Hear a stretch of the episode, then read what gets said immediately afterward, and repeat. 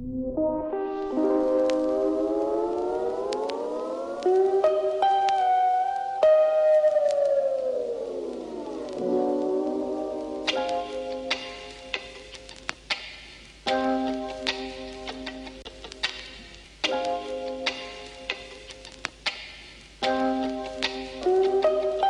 is for the wallflowers, dealing with the bullshit on the bus ride home. Turning up the volume with your headphones on. Never let them bring you down. And this is for the kid pick class, sleeping with your hood up in the back of class. Thinking that your life could only be so bad. Never let them bring you down. And the world slowly turning, a hell of a time and a place of learning. But hold on,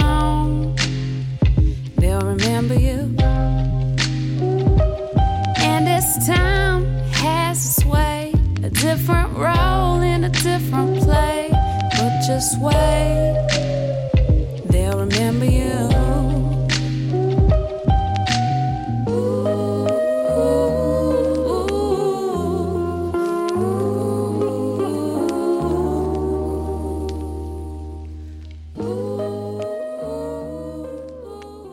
大家好，欢迎收听《回声海滩》，我是大明。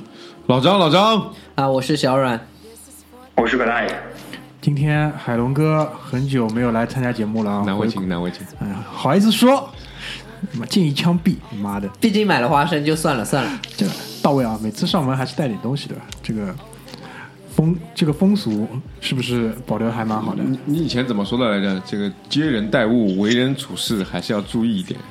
我说的不是你啊，对吧？我说的是马大嘴啊，哦，好吧？所以我们今天几个人啊、聚在一起聊一个什么事情呢？就是整个零售的一个业态吧，想跟大家来聊一下。其实我们在很多次不一样的节目、不一样的话题里面都会穿插到这个点，为什么呢？因为我们这帮人都是或者曾经是，或者是啊、未来想要是好像没有未来想要是。应该没有吧？大爷你怎么看？可能是未来想要试，我觉得很多人可能是未来想要试。假设啊，都是卖场狗啊，就是做做做过或者是正在从事那个零售行业的，好吧？所以说，啊、对于在行业里面工作了这么久，然后最近就是我仔细的查了一下，其实二零一六年的十月份，马云第一次提出了新零售这样的一个概念，一会儿我们会谈到这个事情，对吧？反正就是。嗯，可能在过去的十年当中，更大家更加多的听到的，或者更加多的我们传播在市面上的一些声音，就是我们实体零售是怎么被线上强暴的、干掉的，对对，逐步侵蚀。基本上就是这种以夕阳行业、夕阳产业的这样的一个形式示人，对吧？曾经小鞠也是无数次提过啊，零售啊，夕阳产业，零这种意思，对吧？然后他做到现在，啊、不要这么讲嘛，对吧？但是我觉得，慢慢慢慢这些年，嗯，整个的风头，整个的一个趋势呢有所缓和，对吧？这个我觉得也很好理解，因为线上的一些增长慢慢也接近饱和，大家也在想说，所有的公司可能在过去的十年都在说，我们也要有自己的线上。现在呢，更多的就是说，我们怎么来玩新的线下，是这样的一个感觉。那为什么说放在现在这个时间点，说我们几个人又要把啊、零售的这个业态拿出来跟大家聊一下呢？其实还是有一些那个主要的一些原因的起源，这个节目的起源，所以也想跟大家来先简单介绍一下。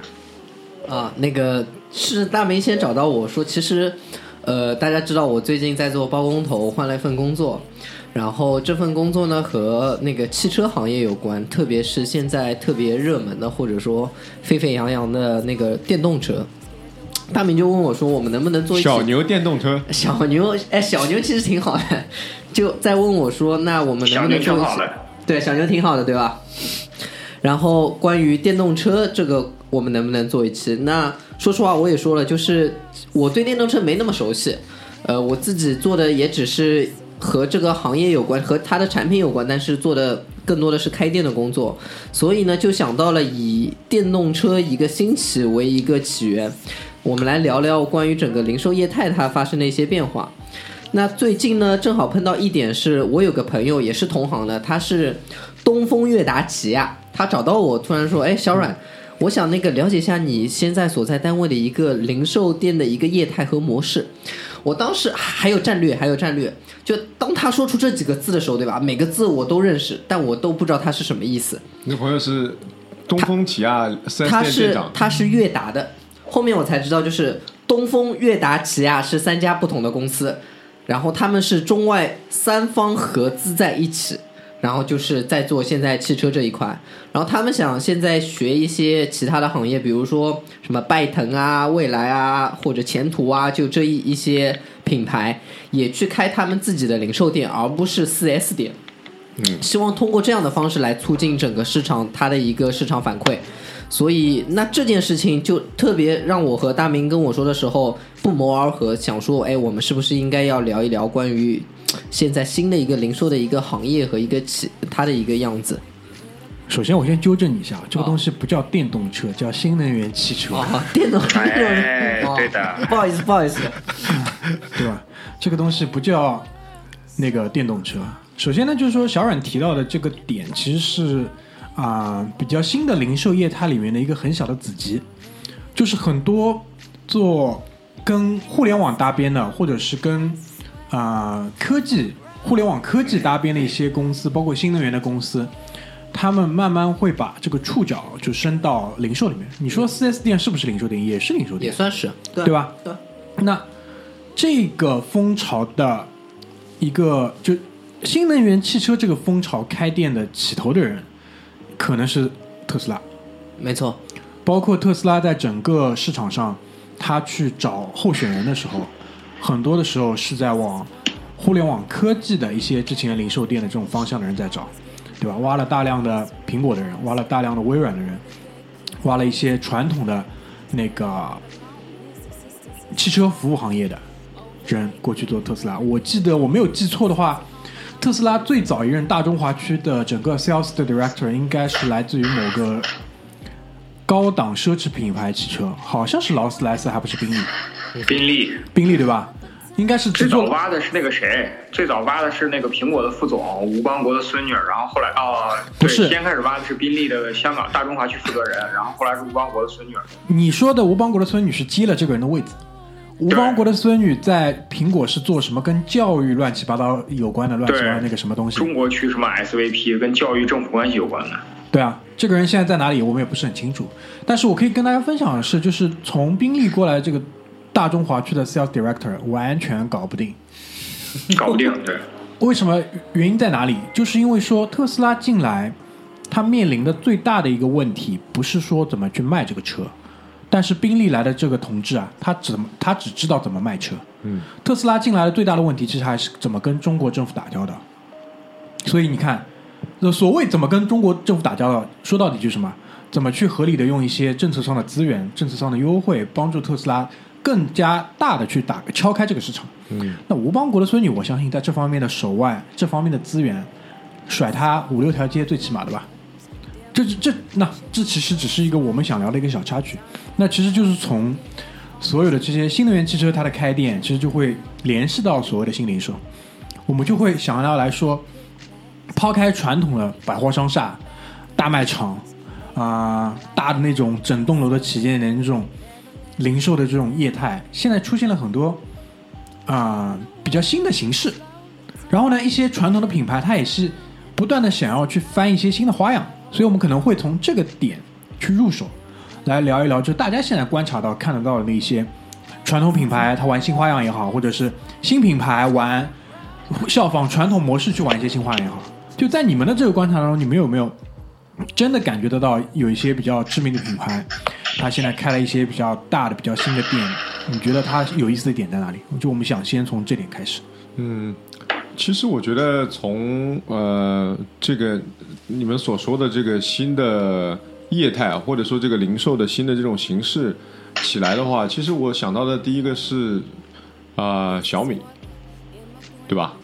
其实也是，我感觉它整个形式都是在效仿苹果，然后先不说产品吧，产品这个东西又仁者见仁了。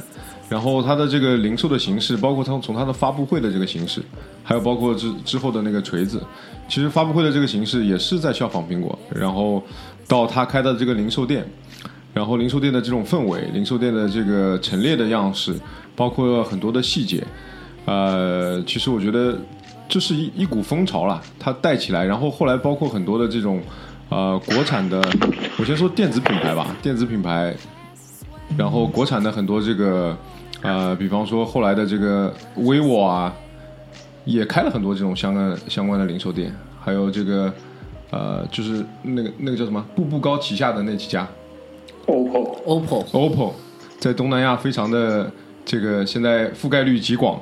那其实，在我们生活的身边，在上海，其实也可以看到有很多这个大的尝试、大的零售店的开启。我记得我们群里面曾经，啊、淮海路那家巨大的零售店，曾经也有人接到过这个 Approach 的这个投来的橄榄枝，对吧？哦，对，OPPO，对 OPPO，我们好像有人接到过那个猎头去问这个的。对的，所以我就说这些就是我们身边发生的，我感觉到的这个，啊，大家在对这种方式或者这种这个呃新的零售的这个尝试的这个案例，呃，不能说所有的都成功或者失败，但是可以看得出来，这个这股风头大家都是在去去抢的，都是在去想要试一试的，呃，但是我觉得这个背后呢，我不知道一会儿大家会不会聊得这么深了。我觉得这个背后成功与否，跟这个你占用的资源和你背后的这个实力还是有很大关系的。因为我觉得，嗯，先回归到老张最初说的这个啊、是互联网科技的这一类是就是硬件产品，呃，很多人可能会想到苹果店，对吧？苹果店开的满世界都是，然后基本上把后面的人所有要做硬件的这种零售店的这种模式都已经探索出来了，后面所有人都是效仿，这点我不想去说，但是我比较想去聊一聊百思买。我认为说，在没有苹果店做的很多之前，百思买其实是做的最最最最成功的，就电子我产品。插一句啊，我插一句啊，其实你你刚刚那个总结开头的时候，我就想说，其实呃，新零售的鼻祖应该是 Apple Store，就是新零售所有新零售的零点零版本是 Apple Store。啊，这个不否认，我不否认，啊而且因为应应我应该这么讲，就是很多的，一会儿我们会聊到那新零售到底是什么东西，或者是新在哪里？所谓的这些新零售，解决这种老零售的问题了吧？这个我们一会儿都会聊到。但是如果单在就是互联网科技或者是这种通讯硬件的方面，我一直是觉得百思买其实是做的最早的。就是我知道是做的最早，我不知道在美国，比如说有没有其他那些嗯、电子消费品的这个厂商，像百思买一样，或者比百思买做的更早的，葛大爷。嗯，很少，没有，几乎没有，都都被百思买吞掉，或者是规模变小，或者是呃集合在其他商场里面，没有单独像百思买这样这么大的。至少我了解的这十年二十年里面没有。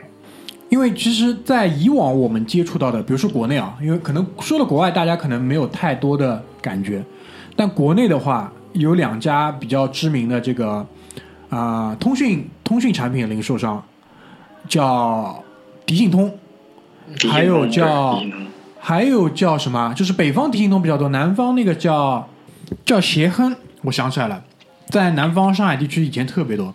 他们在销售的时候就是什么，玻璃柜台上面摆的是什么模型机。后来突然有一天，百思买来了，所有东西都是真机给你体验，而且国内的百思买的 Double Agent 做的还不是特别到位的情况下，我已经觉得他很屌了。Double Agent 是什么？你们知道啊？那个就类似于现在 Apple Store 什么 Genius，然后小米的嗯会员模板。对啊，他就是负责去帮你维修的。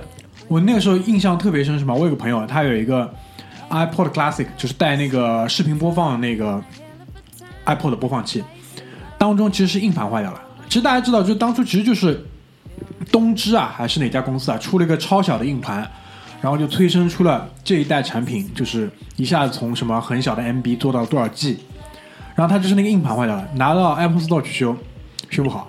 但是跑到百思买 Double Agent 那边，当场是帮你直接换硬盘的。他那边就可以做到这种程度，而且是所有品牌他都通吃。就我觉得那个就是一个划时代意义的，在我看来就是一个所谓的新零售。那放到呃，在苹果店比较多的进入到我们视野，其实也就是二零一零年之后了，对吧？在里面除了买产品，除了维修，它所有的配套的配件，然后还会有一些啊、除了就是纯销售或者纯客服以外的活动被添加进来，这个是我觉得当时就是整个啊、业态当中是没有的，所谓的新的零售，而且这个概念后来就所谓体验嘛，就是它就可以带来给你更多体验。那后来更多的其他的品牌，无论你是卖什么东西的，它都会很强调把体验加进来，因为当时可能会觉得说线上没有体验，那我们把体验全部放在线下，这是一个大的一个思路。其实我们看现在的话，啊、比如说运动品牌，运动品牌在它的店铺里面会去有一些测试体验区，体验区，呃，比如说像你几乎能看见，像阿迪达斯、耐克的话，现在如果它是跑步鞋，它旁边它几乎都会有一些跑步机，就是它希望你去做体验，能更的呃更去了解那个感受。然后甚至像现在上海最呃开的。呃，阿迪达斯和耐克在南京东路这边的店，它还有一些测试区，就是你可以去完成一些任务动态测试，并且有 ranking 有分数在上面，你可以看见你的排名，然后去让你更多的去尝试，并且去享享受那个过程，去一直讲究就是前面大明所说的体验这两个字。其实所谓所有的体验，作为一个零售商来讲，他想做的一个是什么事情？肯定是通过体验去展示自己的产品，没错，这是一个根本的逻辑。但事实上，很多人都是这样执着去做的同时，我个人认为他们没有想清楚一个点，就是，比如说一个人他在无限去展示自己的优势的时候，其实你们仔细想一想，在这个同时，他的缺点也是会同时会被放大的。你们想一想，做人是这个道理吧？做人做事其实都是这个道理。那这个这件事情放在所有的零售体验项目当中，我认为道理是一模一样的。就比如说你的产品，比如说运动鞋的产品，在这样的一个体验测试当中，你的产品到底是不是过硬的？嗯，因为我们知道，所有针对于这种大众消费品的产品，它其实是追求一个合理的质量、合理的价格，所以在这个过程当中，很容易其实是被测试出来说不好，因为再回归到它的目的，它的目的是体验、体现产品优势，但我不认为说你所有的产品都是经得起这样的测试的，有大量失败的案例，我相信在很多的这种啊、新能源汽车里面应该有类似的情况。他会去做一些所谓的这些体验，但事实上没有跟自己的产品去很挂钩。他甚至我看到很多，比如说未来汽车的什么展馆里面，都搞出来什么做咖啡了。嗯那你在搞什么？嗯，那你在搞鸡巴啊？就照馆长的话来说，怎怎么现在会这样子节目做的？这那你在搞什么？就是这个就是一个在我看来，就是自上而下的一个执行力或者是想象力的一个匮乏。大家都在说我要体验体验体验，但是如果说你真的要把这家店开出来说你要提供这些所谓的体验，到底是不是真的有？那很多我认为说一个大老板在上面说要体验，那下面人去执行，那弄到最后出来的就是这样不伦不类的东西。没错，什么在汽车品牌的这个体验中心里面，大家去学拉花，那你在搞什么？那什么搞鸡巴，对吧？孔，孔馆长，孔馆长激动了，激动了。然后这次我和马大嘴他们去，嗯，首尔，在首尔的那个 COEX Mall 里面有一家三星的体验店，很小不大的，里面我看了看三种东西，三个体验项目吧，应该是这么说。第一个体验项目，所有汽车的，嗯，外壳的这个颜色的材质，它可能一个颜色一个材质弄了一块五厘米、十厘米见方的这种小的样板样板，让你去摸去感受这个颜色。然后呢，里面所有的真皮或者翻毛皮的座椅，这个其实我相信在所有的汽车类的这种体验里面都有，特斯拉的店里我看也有，对吧？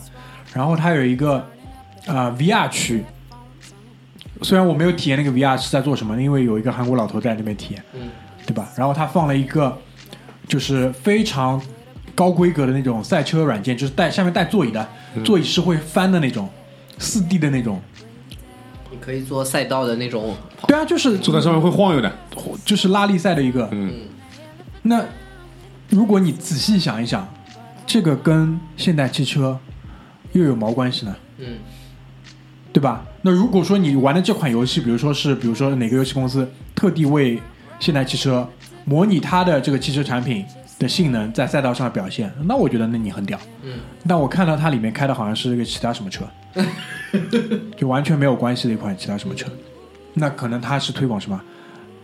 就是现代汽车跟拉力文化之间的去这个联系吗？好像也没有。嗯所以就会有这样的问题。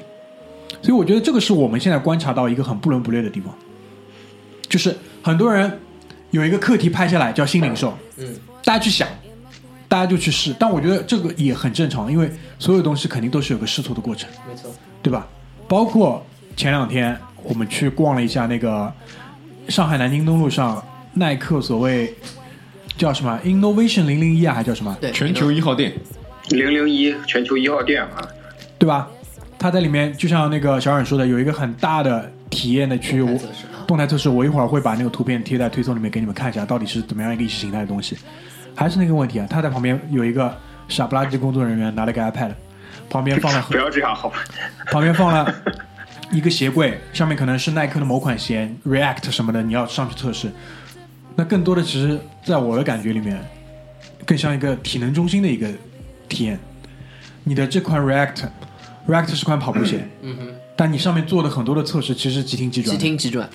你做的是即听即转的东西，跑步鞋到底合适吧？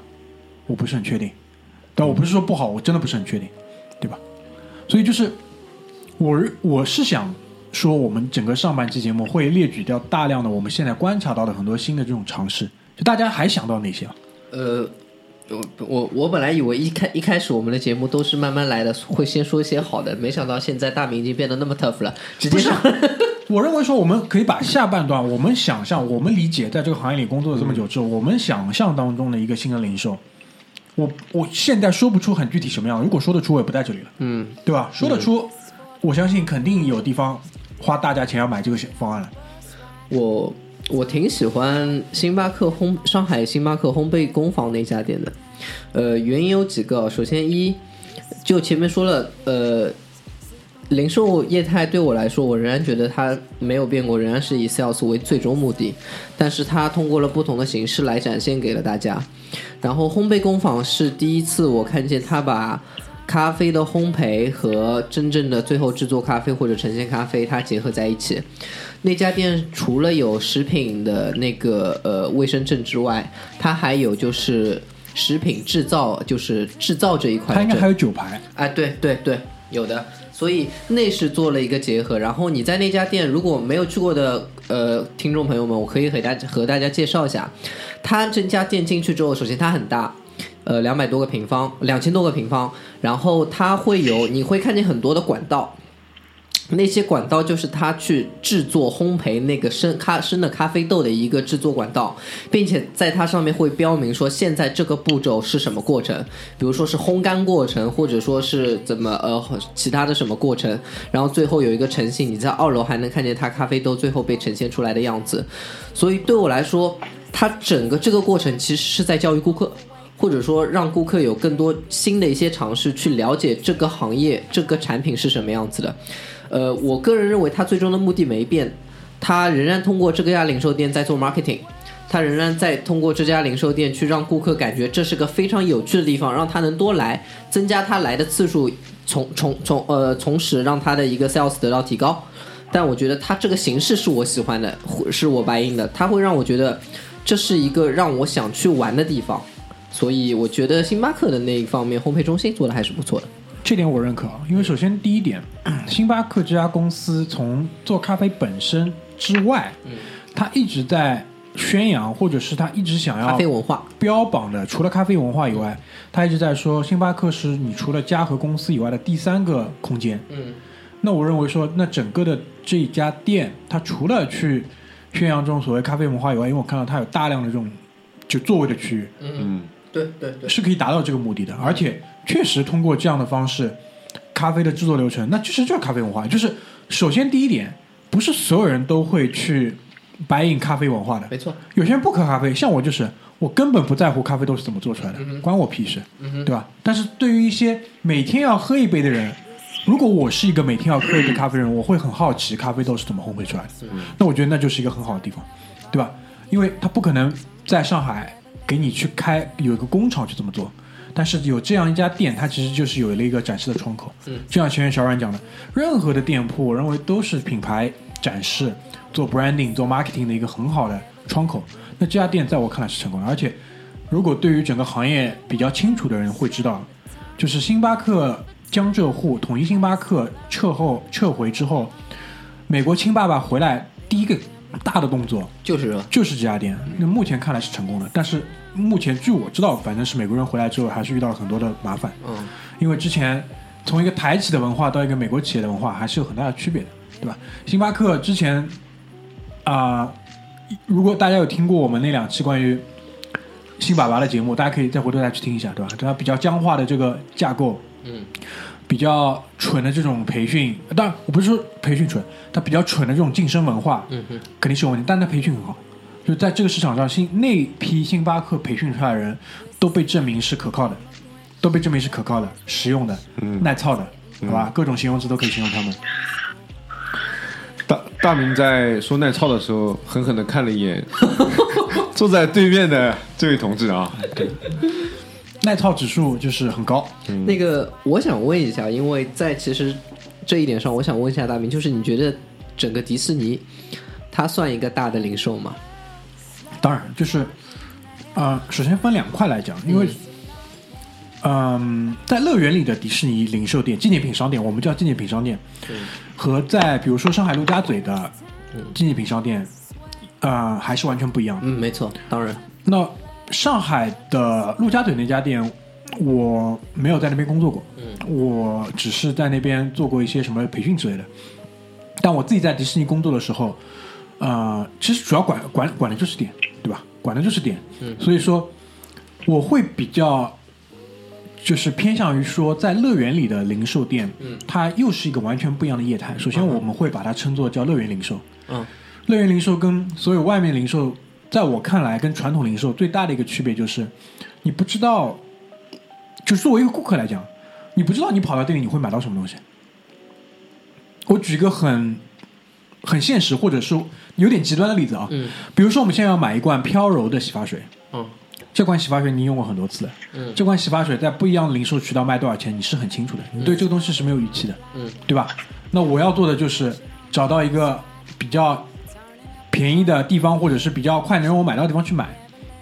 顾客是有目的的，嗯，但是在乐园零售，顾客不太会知道你具体有些什么东西。当然，除了有一些特别知名的产品，举个例子，草莓熊嗯，草莓熊，因为草莓熊这个 IP 本来就是一个玩具，然后呢，它现在又是一个作为一个真的玩具被卖掉，那这个可能是比较知名的。但其他的任何其他的东西，顾客其实不知道的。嗯，他更多的预期是来自于他对于这个预算的一个估计。我今天想要花多少钱买样什么东西，然后它可能体积大小是怎么样的，或者说我今天就是想来买一个巴斯光年的什么东西。嗯，那乐园零售体现的就是我要给你在整个故事性上面把瓜斯巴斯光年跟他的伙伴在一个很合理的地方全部展现出来。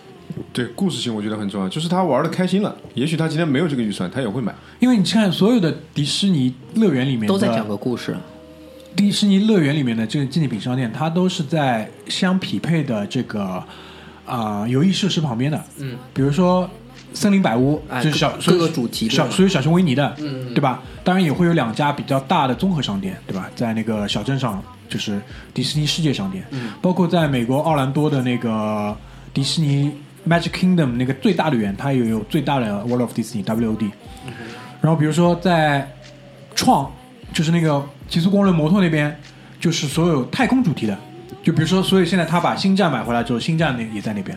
那我的点是说，他创造的是经营式这种零售环境，所以你去看里面店员都是穿的，比如说在那个呃那个星际那个主题的，他们都会穿那种太空服，嗯，对吧？都是那样的。然后在那些店铺里面，他也会玩一些，比如说快闪，突然之间就是比如说呃，Let It Go，Let It Go 那个音乐啪一响，然后所有人在那边跳。这也是体验。哎，所以这就是对，它就是我觉得它的零售和它的店员融入你的融入到乐园的故事里去了。嗯这个，在我看来呢，因为太过特殊，嗯它不是一个针对所有的人的一个零售环境。那这个在只能在迪士尼乐园，或者是在像。呃乐高乐高乐园，呃或者是在像呃乐高这两年，其实在做的就是他想自己创造 IP，嗯对吧？包括在那个，Universal Studio，对环球影城，都是有很局限的一个地方。嗯那我们今天更多的肯定还是想说，是针对所有大众消费市场的。，OK，那比如说这两年，如果说谈到新零售，你们脑子里会跳出一个什么企业？河马生鲜，对就 被叫的最响的。这就是我想说的。大大家都在标榜盒马生鲜是新零售，嗯，它是不是呢？我觉得我观点就直接摆上来，我觉得就是这种传统商超是永远不可能诞生新零售的，首先永远不，可能。首先，它的所有的模式，它的所有的理念，它所有跟顾客接触的方式，不就是传统零售吗？仍然是传统零售的方式。我操，你对心在哪里啊？嗯嗯，就马大嘴今天没来录节目，但是他就抛了一个观点嘛，这个也是我认为在座所有应该目前来看我们的认知里面，就新零售本来就是个幌子。嗯，我暂且推测猜测一下，马云提所谓新零售，只是说线上现在遇到了一个增长的瓶颈了，他要转到线下。当然，他可能是真的是一个很高级的一个人，他现在把这个问题抛给全全世界人民，什么是新零售，对吧？国家十九大报告里面也说了要做新零售，那无非就是我的理解就是大家线上线下分工再明确一点，对吧？然后线下你们再想想办法，多创造一些就业机会出来，无非就是这点。线上饱和了，能去在线上卖点东西的人都已经卖了。你可以在线上卖到什么东西啊？比如说我前两天手表要换个表带，他妈的连那个耳皮这么小几毛钱的东西都有人在卖，对吧？就你所有能做的生意都已经差不多被做掉了。马云不是什么 helping small business，他是成功了，他是很成功的。那现他现在肯定也遇到要继续去发展。嗯，这两年阿里的新零售部门多夸张，你们都知道，我们在行业里的人都知道，对吧？开一点五倍或者一点八倍甚至两倍的工资去挖挖一个传统零售人，说我们一起要去搞新零售，嗯。就是虽然我们现在还没聊到这个点，但是我可以说我的理解就是，如果真的有一天有个东西被创造出来叫新零售了，那肯定不是传统零售人搞出来的，是另外一帮人，是另外一帮人搞出来的，就像诺基亚、摩托罗拉道理一样的，他们互相之间干不死对方的，只有苹果跳出来是可以干死他们，就是个道理。所以就我觉得，那目前来看，就所有的这种新零售啊，不，所谓新零售，我们的一些观察，大家还有什么想要补充的吗？嗯，其实你刚才说的时候，我一直在想，一直在想，就是从你刚才说的这个迪信通，后来那个什么，半天没想起来叫什么协亨，协亨，然后到后来的这个百思买，也就是我们所说的这个卖场，不管是电子产品还是其他的这种卖场，刚才说的盒马生鲜这种，其实可以把它归为这个卖场，嗯，对吧？因为进去还是一样的嘛。我觉得这一类这一类的呃品牌的零售也好，我比较赞成就称他们做叫做零售渠道或者是零售商。嗯，零售商这个词是很代表他们的，因为一会儿我会我就会讲到我的点就是什么。现在所有的你去看做的很成功的零售，都是自己在造物的那家公司自己做零售。自营品牌，对，它是自始至终一脉相承的自己去做这家店，而是那些做经销商的东西呢，很难活下来了。对的，除了一些比如说奢侈品，嗯，因为无所谓嘛，反正整个环境奢侈就可以了，对吧？连卡佛啊，包括国外的一些这种买手店中，嗯。老张你继续。所以就是我觉得就是几个时代，我给大家几个画面啊。首先刚才说的迪信通这种这种这个状况，就是那个门徒电影看过吧？呃，吴彦祖过去买，给我两个诺基亚，就是那种柜台啊，掏出来两个，两个五百啊，两个五百，然后差不多这种状况，就没有任何体验，就柜台里面好的，他给你拿个这个模型，大家还记得以前那个模型给你把玩一下，他妈的还有人偷模型了那个时候，哎，模型好一点的重量跟真机一样的，不好的嘛，一个塑料壳子，就完全没有体验支支支撑了。然后后来的一个时代，到了这种刚才所说的这个啊、经运营商，不叫运营商，呃，零售商，嗯，对吧？到零售商时代，然后最后到这个，我觉得是现在最为推崇的，也是这个风口的这个自营品牌时代。然后就是所谓旗舰店时代，对啊，旗舰店时代或者现在所谓的体验店时代。那其实我觉得这个东西就可以解释你刚才所说的这个，呃，什么东西才是做得好的这个真正的体验？因为刚才也说了嘛，举个例子，就是这个呃，有些呃卖场有那种运动品牌的那个卖场，呃，叫什么名字我忘记了，里面有很多那个不同的品牌在里面混在一起卖，可能是不同的有啊，不什么同的区。Food Locker 之类的对，对对对对，我觉得这个东西就是，那他来帮你做体验，肯定没有你自己做的好，对吧？没错，他在里面搞一个，这里是打高尔夫球的，里面插几个高尔夫球杆子，里面有很多品牌，那你完全体现不出来某一个品牌的好处，对吧？它只是为了让你体验再体验，没有真正的为了你的某一个特点而去设计这个体验。因为我觉得就是说，这个还是发展阶段的问题，就是说，也不是发展阶段，就需求的问题，就是说，很多的零售商，我相信他也是希望做全把控的，但问题做不到的，做不到的，那肯定还是需需要很多人帮他一起出货嘛。那这些品牌就是承担了出货的这个对啊任务，，wholesale 和 franchise 就是承担着那个出货的一个责任。对啊。那现在很多，我说实话，现在做很多出货的这些东企企业也很拼的，嗯，也也很拼的，对啊。甚至就是出货出到最后，自己都要买其他牌品牌了。所以其实现现在做的好的这些公司，我还拿苹果来讲的话，其实它也是分的呀，出货的有渠道 channel，对，那其他的那有零售，对吧？各有各的公干。那你从这个营业额的这个比例来看，那也是各有各的这个这个作用嘛。对，因为很正常，因为很多品牌很多地方它现在下不去，下不到，特别是国外的品牌，它下不去这么深的地方的。对吧？你从这个比例来看，你就你单从这个比例来看，完全可以说你把零售可以可以割掉了。按照这个这个这个以前的观点，对吧？那我线上做得好，那我线下不要了嘛？那前那时候不是在讲线下已死嘛？嗯，但是现在并没有，线下也大家在不断的去做，就证明它有它自己的作用。对对对，老庄的这个点，我认为就是也是我们想在下半段抛出来。我认为说，嗯，应该不会死，应该不会死。死不了的。不可能死，不可能死，这绝对不可能死。对，然后我不知道我的这个观点大家认可啊，只是就是说要重新分工。就就是他，呃，我是这么觉得的啊，这这件事情就很有意思，就是零售在现在这个时代，呃，他承担的责任和角色不一样了。嗯，如果说之前之前所有的你在后面所做的一切，无论是供应商也好，研发也好，广告也好，就 marketing 也好，最后是希望 sales 也就是呃零售这个角色来进球。而现在我们会发现，边锋能进球了，边锋是谁？边锋可能是线上，然后中场能进球了，中场可能是呃那个渠道。对，那这种情况下，那前锋要干嘛呢？就是零售这个前锋，他更多的要助攻了。什么是助攻？在那边做 branding，让顾客更多的进来看、进来玩，让他对这个产品有印象，让他对这个最近我们出的一些促销活动有印象。这样子的情况下，他就能助攻线上或者说 channel 去得分了。我认为是一个角色的转变。就是以前呢纯出货，现在出货就交给线上去做就可以了，对低端的事情交给线上出货就可以了，对吧？仓库直接出，店都不需要了。所以我成本还低，对，这个是一个发展阶段当中的变化。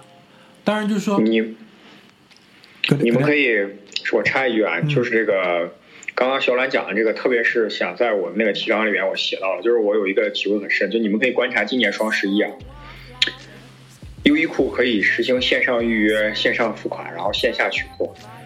它在上个月就十月中旬的时候，他有过有过一两周是这个活动开始预热的时候，我那一两周正好要去优衣库买这个居家服。我跑了无锡市三个优衣库，三个优衣库平均的排队人数都在四十人。注意，这只是一个新进一线城市，或者说你可以叫强二线城市的优衣库。好了，你不要说了，好吧？大家知一定要这么说无锡。啊，真的夸张，真的夸张，我都很难想象，如果这个情况出现在上海的话，淮海路的优衣库会炸掉了。我觉得。不，上海人不需要那个那个起居服的，我们都有自己的那种。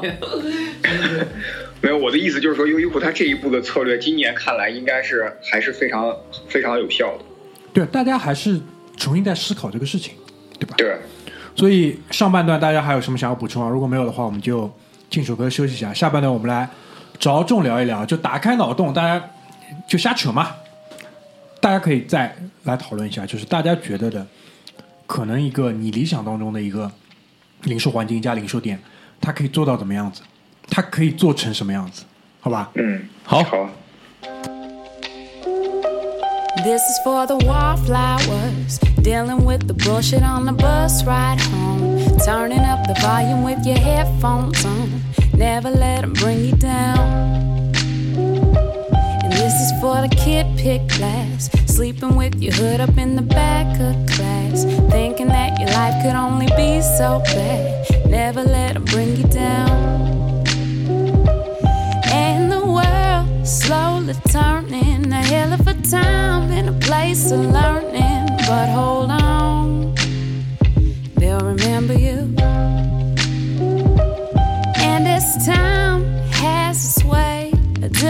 role in a different play. But just wait, they'll remember you.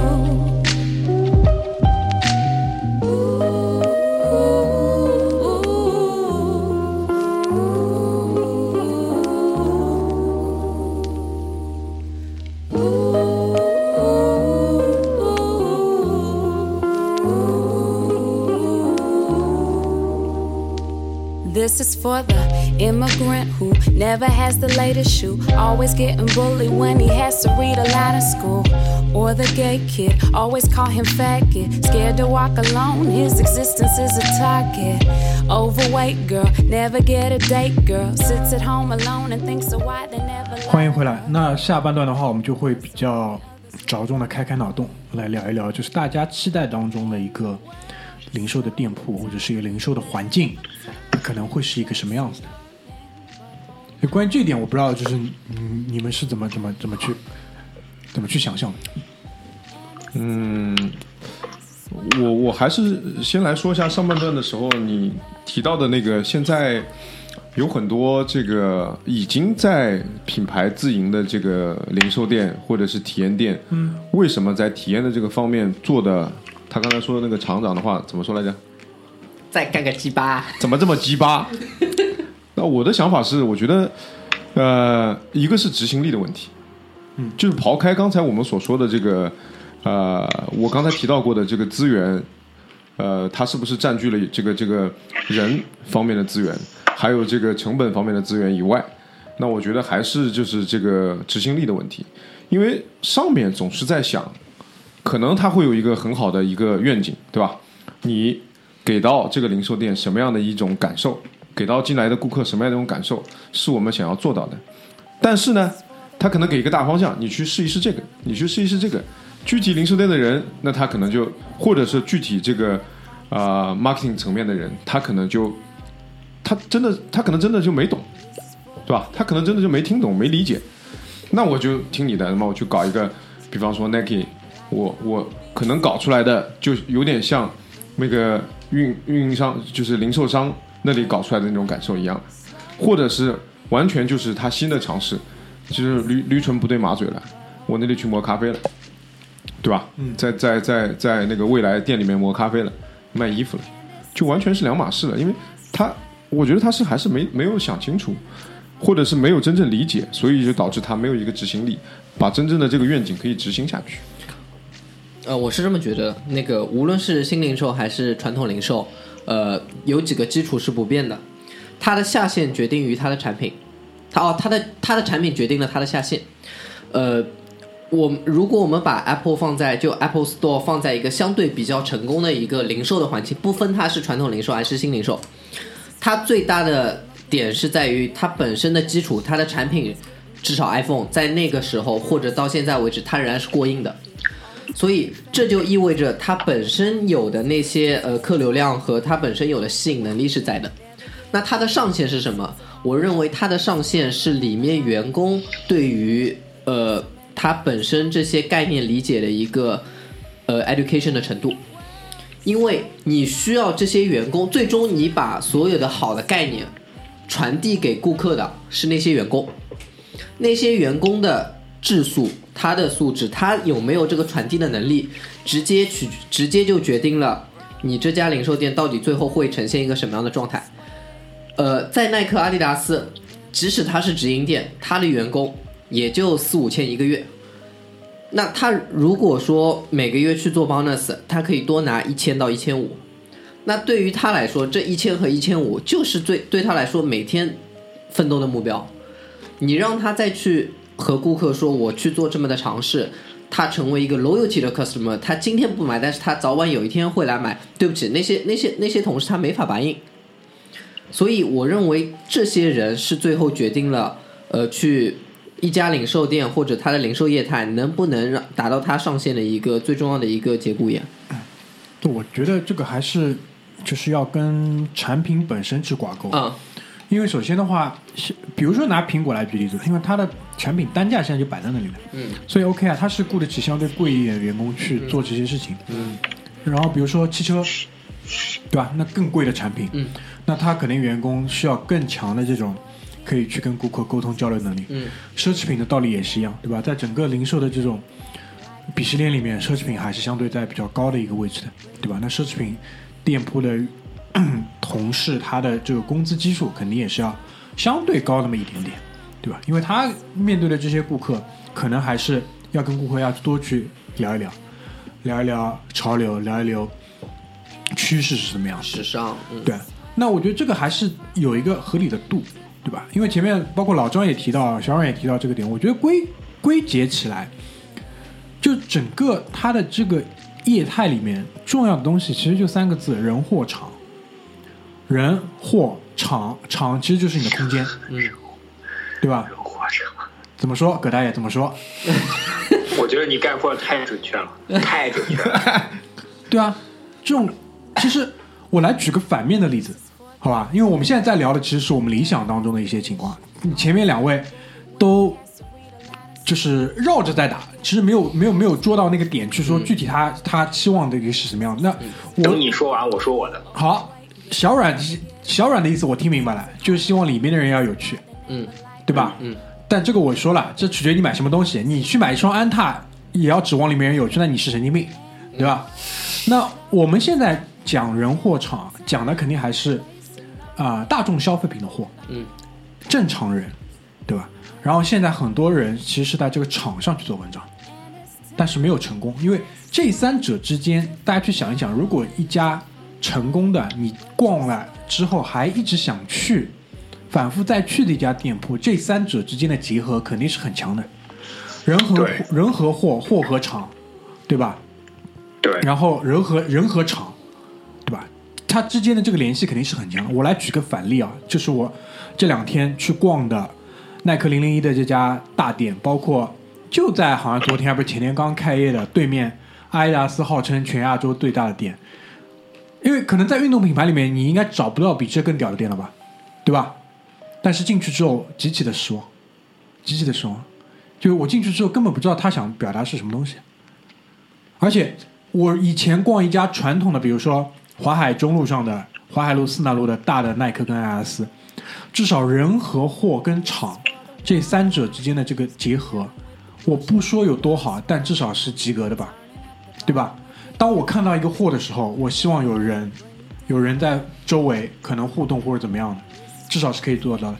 但现在的旗舰店都喜欢往大里做，往大里做之后，空间是有了，场是大了，场是漂亮的，玩了很多新的花样，对吧？他还做了一个什么最新的勒布朗，然后他可能是那个什么什么编织的那个技术，他还做了一个什么下面一卷一卷的那个纱线，然后卷起来怎么样？是很漂亮，这个很漂亮。作为一个装置本身，装饰艺术本身，它都是很漂亮的。但问题是，你的整个产品线，我相信耐克是有足够的产品线去铺这家店的，但是没有，里面我甚至没有看到足球足球产品区。没有嘛？没有啊，你们没有足球产品，我不知道他是故意的还是怎么样的，对吧？那你想表达的整个东西，首先就不是很清楚。所以它它的一个关键词是 innovation 创新，OK 是很创新，创在哪里呢？就是跟其他店不一样。如果你认为说跟其他店不一样就要创新的话，那我觉得不要搞了，花了这么多钱在搞什么了，对吧？你的他摆进去的产品都没有能够我，以为，我以为你又要说那两个字了。很害怕对吧？很害怕我要把那两个字说出口是真的吧？很害怕。对对对好的，毕竟都在这个圈子里，抬头不见低头见，鸡巴扔出来很难看。说下去啊，就是说他的货跟整个厂根本就没有铺满，所以这个问题就是说，再加上其实你在做这家店的时候，你就会考虑到这家店的高客流，对吧？就是人这么多的涌进去，再结合你的货跟这个厂，在现场我根本不知道应该去哪里。就是做零售，其实在厂这个这这个这个这个点下面，一直会有一个比较重要的概念，就是动线。所谓动线，就是你希望顾客进店之后，路一步步怎么走，然后在动线的关键节点，可能会有试衣间，可能会有收银台，甚至有厕所。但那家店里完全没有动线，我不知道是设置的时候没有放动线，还是说因为人太多或者怎么样的。因为有些可能动线比较弱的地方，它会固定一个岗位的人在那里，让人去牵引动线，没有动线。那家店想卖什么我也没感觉到。然后去逛对面阿迪达斯的店，稍微好一点点，因为可能客流没有这么高。很抱歉，阿迪达斯你的客流做不过耐克，对吧？很抱歉，产品产品的见仁见智，我不评价产品，对吧？但道理是一样的，阿迪达斯也做了体验区，应该是一个篮球跟跑步机的体验区，对吧？然后有一个可以简易投篮的地方，但是好像那个篮球投篮区下面放的是足球人工草，我也不知道你怎么想的。作为一家这么大的、这么专业、做了这么多年运动品牌店，我不知道你真的是怎么想的，对吧？然后它的货一样道理，货很少，而且它的整个动线，就是上楼的这个动线是要转弯到另外一个地方，因为很正常嘛，你设计出这个动线肯定是希望人更加多的去穿过你整个卖场，穿过你整个场，然后再离开。然后一整段有一个拐弯的拐角，他就放了三个模特，也没有货，也没有人。然后整家店相比耐克更空旷，所以店大不是好事情，店大要去做好是很难的。这一期这个观点我们在跟马大嘴聊那个首尔的那期，马大嘴就是他他很敏感的有这个东西，他就说你的产品怎么去放上墙，怎么去摆，这是很难的事情，这是需要很多年经验积累、很多年经验尝试的地。那我想说，阿迪达斯做那家店的这种陈列的人，基本上都在吃屎，都在吃屎。我不知道他在做什么。这个图图纸可能是德国直接发下来的，还是怎么样？我不是，这次是中国全啊！不要说出来，不要说出来。人那当然我的名字我都能告诉你。当然，当然，这是一个很大的挑战，我承认这是一个很大的挑战，要把东西铺的这么满，而且我我认为说，人货场它的货是不是有这么多足的品类？我相信阿迪达斯是有的，在那家店里连什么户外登山的系列都摆了一个小区，还放了个小姑娘站在那边，那个小姑娘跟户外登山一点关系都没有，无所谓，好吧，只是一份工作，还放了个小姑娘，我的画面感怎么回事？不对了，对啊，特别强。对吧？然后我去那家店，就是在讲嘛，人货场，人货场，在讲人人的服务。我要试一双鞋，他居然告诉我这双鞋不能试。oh my god！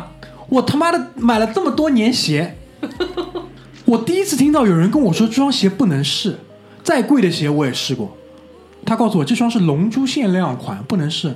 你可以试同样尺码的其他颜色，我我问一下，那卖吗？卖啊。那如果他没有说后面那句话，我可能直接打他了。嗯，他是后面百分之。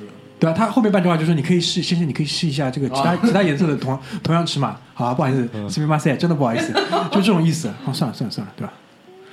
就就我觉得很奇怪，对吧？那那那那我回归到小阮前面讲的那个点，人货场可能嫌弃人家工资低了，对吧？工资低，质数没有这么高。那我想说，这家店的管理组也有问题啊。既然不能试，你何不放个玻璃罩子放起来呢？那我也明白了啊，这个东西可能是不能试的，对吧？维密带钻的奶罩都可以试，你他妈这双鞋不能试，我不是很懂是是在搞什么鸡巴，对吧？怎么又让他露出来了？真的很气，你知道吗？我我发给马大嘴，我跟你说，你当再这样啊，我买鞋很奇怪，我买鞋都会给马大嘴看一看。我跟马大嘴两个人买鞋买的比较多，然后我这次跟马大嘴说，我可能春节之前不会再买鞋了。马大嘴回我不信，他说微信，因为我们在用子弹子弹短信嘛，子弹短信也没有办法发那个表情，他说微信表情冒号我不信，好好啊。马嘴说什么搞什么搞什么东西？他没有他没有说搞什么鸡巴，他搞什么东西？很奇怪。那哎，这还是我们想讲的这个反面的案例，就回归回归到那个正面的案例来讲。正面的案例，我觉得还是这三点人货场呀一样的呀。那当然，具体就是看这个一个是一个什么样的产品，是一个什么样的产品。我这次去，其实哎，葛大爷哦，对，先让葛大爷讲，来，葛大爷先讲。其其实我觉得就是，其实我在我本上写了我那个。我本上写了三页，但是我突然发现你概括完了之后，你概括完了之后，我我其实觉得啊，大明你概括的非常准确，就是人货场。但是我写完三页，其实我写完的时候，我三页就这三个字概括一下我人的话，我货场直接放弃人和货，因为人和货的可控性太低。人和货的可控性太低，特别是像小阮说的这种人的可控性更低，所以直接放弃人和货。但是我觉得我特别同意你的观点，就是场这个场的第一要素，我在我的纸上写的就是动线。其实我觉得啊，我个人认为，所有的零售商搞新零售的第一步，应该先去宜家，把宜家的商场走十遍。说的太对了，我其实本来我在想百想讲百思买的时候，其实我最想讲的是一家，我最想讲的是一家。所有的人搞新零售，不管你是盒马生鲜、京东便捷，还是要开什么大型超市、Apple Store 这种的，先去把宜家的展示区走十遍，你去看一看它的这个表层逻辑、中层逻辑和深层逻辑里边多么强大的这种动线设计，简直就让你无懈可击。你只要能研究透这个，你根本就不用说什么再去请什么专家咨询，再去做什么实验什么之类的。而且我觉得就是这个动线设计，就是应该看最自然的这种人流，或者说最自然的这种意向，或者说就是根据你的这种目标，你要是要卖，你就要动线就要设计成要卖，对，这是很难的，这是很难很难的。这是很难的，对，没问题，所以才叫新零售。对你不花脑，就像你一一上半段讲的一样，你不花脑子，他妈传统一帮零售大爷大妈在这儿来卖，你叫什么新零售？因为大家再想一想小阮前面讲的那句话，就是什么？现在中场也可以进球，边锋也可以进球，出货可以交给线上，你线下出货的这个功能强吧，也要强。你因为至少你得养活自己吧。我认为底线啊，当然我不是说某一家店，我是说整个它的，比如说零售店的系统，系统你得养活自己，没错，然后顺带比如说帮你做 marketing 的那帮人，你得养活吧，HR 你得养活吧，你是顺带至少先得把整个公司人养活，对吧？然后靠线上去挣大钱，那可能是一个起步价。如果你两头都可以赚钱，那你很屌，对吧？对，所以我觉得就是说，对于他提出了新要求，提出了新的要求，那再反过来去讲，国外的零售，我们现在出去玩，很多的时候真的所谓考察看的就是零售，而且也只有零售是可以给你看的。现在国外做的怎么样？我认为说也就这样，也就这样，因为为什么？国外的线上还没有这么强。嗯，国外的，就他们还没有像中国内地市场的零售有这么强的一个要去破蛹而出、要去改革、要去变化、要去进步的这样一个动力。因为需求不够，哎，对啊，没有推动力。对吧？当然也会慢慢的更多。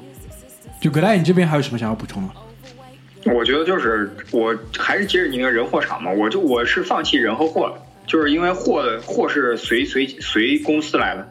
我觉得厂子我我这边记得就是我就要有两个要求：数字化、智能化。嗯，就是假设你比如说你进到耐克零零一，我进如果是我我现在在上海，我走进耐克零零一，如果我走进去的前五分钟，居然这个这个整个零售店或者说整个这个店员系统里面没有一个人知道我现在穿多大的码的话，我觉得这个基本上就不要叫它新零售，跟我走进欧尚超市买一双二十块钱的皮鞋是一个道理的。我觉得这一点很屌啊！你可以砍掉一整层的装一整一整层的装修人力，去做一个在门口五平米或者十平米见方的感应区。这个在技术的层层面上完全没有任何问题，哎只是你花钱力花不花力气。你快点把这个点子去卖给耐克。操！我再比如说，其实我觉得，我觉得像这个 Lululemon 也是，你每一件商品上都有 RFID，你可以不开放给手机访问这个权限，但你至少你在店里边的时候，我走到比如说某一类商品的时候，你要开放一个 RFID 给我，告诉我这个商品的尺寸，告诉我这个商品的上身效果，我甚至都不需要借助 AR 这种什么复杂的软件计算。对吧？我 RFID 可以开放访问的，我哪怕不在裤子上的商标访问，我可以在那个标签，就是那个标价牌上访问，我可以在这个品类牌上访问。我再举个例子，拿维密来举例，我觉得其实维密的智能化相对来说还是比较难的，因为你很难，比如说在一个女顾客进店的五分钟之内，你就知道她穿多大尺码，这个是维密员工的一个技术。但是我觉得维密的动线绝对可以进行一个智能化或者说数字化。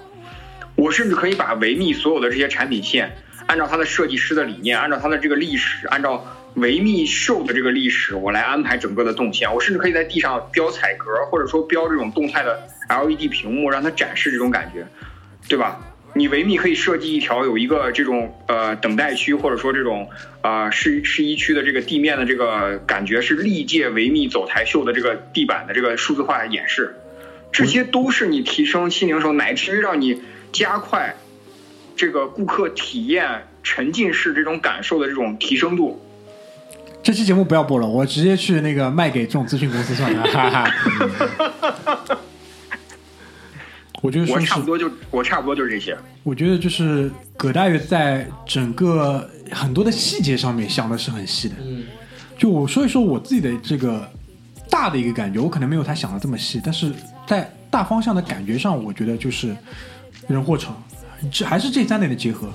具体还是要看你是一个什么样的产品，嗯，这个还是最最重要的。但是整个我觉得零售。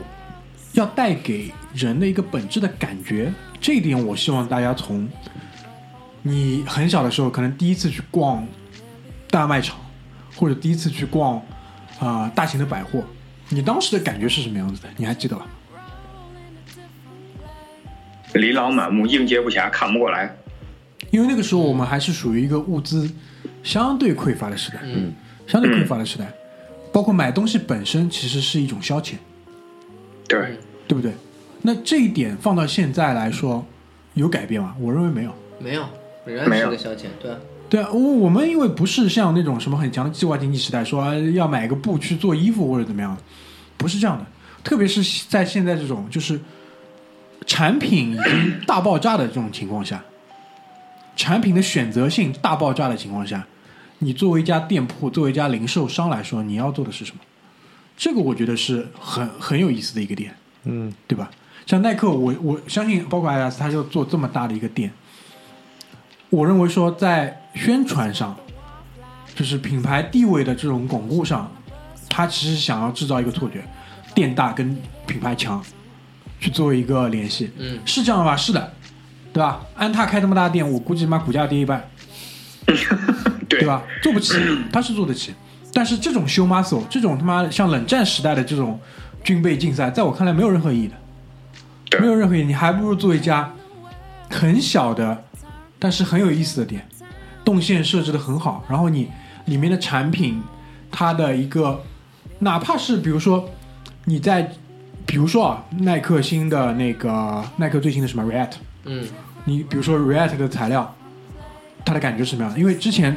在 Adidas 的话，他会专门做一个区域，让你感受不一样等级的 Boost 给到你的脚感是什么样。我觉得这就很好嘛，这就很好。然后店漂亮，店漂亮，店漂亮，跟我在这当中买东西之间的联系是什么？这我觉得是一个很要去值得去思考的一个东西。如果它真的是可以漂亮到很有意思到说我要跟他一起合个影，那我觉得就成功了。我觉得我在逛韩国，在逛 Ed Arrow 的时候，我就有这种感觉，很有意思。他在墙上做了一个装置，嗯，对吧？那我就觉得我要掏出手机去拍一拍。耐克这次店里有这么样几个装置，做的还蛮有意思。但问题是，它旁边放的勒布朗詹姆斯系列的产品，我没有看到几个。啊就是你至少要有条篮球裤吧？嗯，你要有个帽衫或者有其他什么东西，他连鞋子都没有展示几双，那你这是在干嘛呢？这真的不是很懂。对吧？人货场，人货场，这个想的不是很明白，我觉得。然后，我最近包括我也在群里跟那个大家分享了一句话，这句话来自那个 Leslie Wexner，就是 Limited Brand 的创始人，目前八十几岁，还在一线做零售，这样的一个人，他讲了一句话，我觉得可能是，而且很有意思，他爸爸也是一个零售商，做皮草什么。他从小就是在一家零售店里长的，然后他跟他爸爸有这种很经典的父与子之间的矛盾，他自己跳出去做了这个品牌。最早 A N F 也是这个品牌，对吧？然后他把 A N F 也卖掉了，后来再到现在，他讲了一句什么话？他说：“Retail is free entertainment，零售是免费的娱乐。”我不就是很多可能没有做过这个行业的人听到这句话，我不知道有没有感觉，但是至少我听到这句话的时候，基本上还是很起鸡皮疙瘩的。这个就想的太透了，但是你能把它很简单的描述出来吗？零售到底是一个什么样的免费的娱乐？它是免费的，大家都可以理解，门开着不需要门票都可以进来，对吧？但是什么是 entertainment？什么是 entertainment？这个太重要。你怎么去娱乐你的顾客？嗯，通过怎么样的方式？因为我觉得，如果把这个问题解决了，还那还不是新零售，还是个旧零售呀。所以我我们反正小组里面的观点就是，所谓新零售就是一个马德嘴的原话是什么？伪命题，对吧？嗯，伪命题，就是扯淡。就是一个伪命题。当然，可能是会有一个超出我们现在认知的一个新的零售，不知道是什么东西，也不知道有没有什么东西。但是，反正我对于新零售的理解就是，线上线下的重新资源整合，重新的分工。然后线下你要想办法做得更有趣点，创造更多就业机会，因为国家要的是这个。十九大报告里写这个，不就是要你对吧？再努创造就努力吗业？机会。创造更多的就业就业机会嘛？那个人不要闲什么什么全部闲散在这个这个这个马路上。所以，所以我觉得按照十九大报告来说，新零售就是他妈堆人，就你人货场，货和场可以不要，建造大一点，往上堆人。就你刚刚说那个登山系列里边站一个小姑娘不够，站十个。这个不是已经在解决吗？地铁站里面这个安检人员，你看越来越多了。啊，对的，所以我觉得，呃，就就你刚才说的那个东西啊，我的我的想法就是什么样是我心目当中的这个比较理想化的这个零售店，或者是现在这个体验店。我觉得这个，我突然想起来，昨天居里在群里面扔了一个，呃，罗胖罗胖的他的一篇，应该是文文章一个推送的一句话，它的一个摘抄，就是什么是怎么说来着？我看一下啊，规矩，好的规矩有什么特点？两个，简单，第一个极其简单，第二个边界清晰。就我觉得啊，我觉得现在这些做的不好的，就包括刚才所说的 Nike，对吧鸡巴做的不好的这个这个体验，我觉得他是跑想要跑得太快了，他还没想清楚的时候，他就使劲在往前跑，所以呢，就搞得不伦不类。所以我觉得这个东西确实，我同意刚才大明所说的这个观点，就是这个东西真的是很难很难的。你不要以为你在店里，比方说这一个小圈圈，你做那么一点事情，你这别人就在想，那有那么难吗？糊弄，这是糊弄人。但是你真的要把它做成你想要的感觉，想要的就是刚才所说的去去犯你的 customers，这真的是很难的。你想想，你在街上逛街，那里零售店里面两个人在那里搞发搞发，你就愿意过去看一看，甚至甚至愿意坐下来拍张照片。你想想，这难吗？因为我觉得这个背后是需要人大量的这种人才去做这个事情。我觉得韩国这两年做的这么有意思，就是大量的人，他在于就是审美的学习、设计上的学习，然后在因为跟零售相关的，比如说呃工商管理上的学习、商业的这种学习、设计上的学习，就是你刚才说的人的部分。心理上、心理学上的学习，啊，消费行为经济学上的学习，就应该是大量的人才堆积出来，最后才能堆出这样的一个结果的。对的，所以我也是觉得，其实到最后，呃，虽然刚才所说的人可能是很多不可控的因素，但是我觉得人还是最重要的。是啊，这是因为所有东西都是跟人，包括货。因为我们今天不太去讲货的原因，就是因为这个其实是见仁见智的。啊，一方面见仁见智，二来呢也是脱离比较脱离相对脱离零售的这个环境的，对吧？因为货永远是有另外一个那个领域的人再去再去研究，但是人跟厂肯定是零售的这个基本功，嗯，就基本功的东西，好吧？所以其他的话，各位还有什么想要分享的吗？没有了。没有了，对吧？那我们今天这一期，我觉得最后如果说，嗯，就是我说那三点，如果有人造造出来的话，麻烦付一下专利费。操，到时候，对吧？谁理你？真的还是别播了，这些你还是去卖给那种咨询公司，我觉得好，因为难真的都不是很难的东西，但我觉得还蛮有意思的。不会有人做了，我跟你说，大明，这个不会有人做的，嗯好，行，浪费钱嘛，说白了就是浪费钱嘛但。是我还是挺希望人一进去就能知道罩杯的。对啊，知道尺码，蛮好的。对，啊，多好啊！然后哎，这个技术也哎也，测得出来是不是硅？胶？你你需要的内裤在第五排第三格。哎，哎，对我其实我我我其实觉得我终极目标新零售就是他妈所有的零售都变成自动售货机，不会买东西的人去死。你这个又他妈的极端了，我操！压抑了一整场，十九大报告怎么办？再看看，好，就这样，行，那我们今天就聊到这边，谢谢大家，拜拜。拜拜拜拜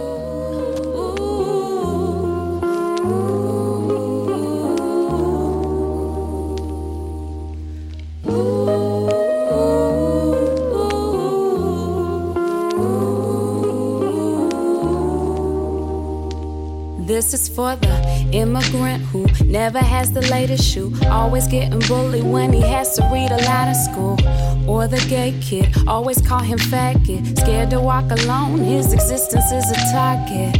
Overweight girl, never get a date girl. Sits at home alone and thinks of why they never like her. But there's so many others like her. Slowly turning. A hell of a time in a place of learning. But hold on, they'll remember you. And as time has its way, a different role in a different play. But just wait.